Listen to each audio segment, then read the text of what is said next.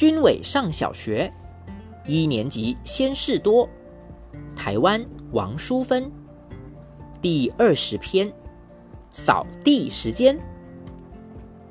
老师说：“我们长大了，从今天起，教室的整洁工作应该由我们自己来做。”老师分配好工作后，大家都兴奋的期待打扫时间赶快来临。终于听到可爱的音乐声了。肖明阳的运气最好，他分到提水的工作。只见他兴高采烈的提了两桶水进来。女生把拖把一放进去，水桶里的矿泉水马上变成了可乐。他赶快再提去换。拖一次地，大概总要换上四次水吧。袖子湿了一大片，玩水玩得真痛快。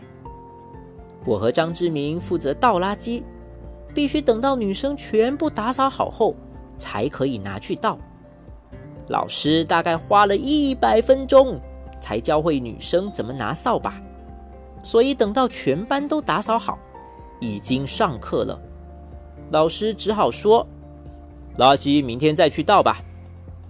真倒霉！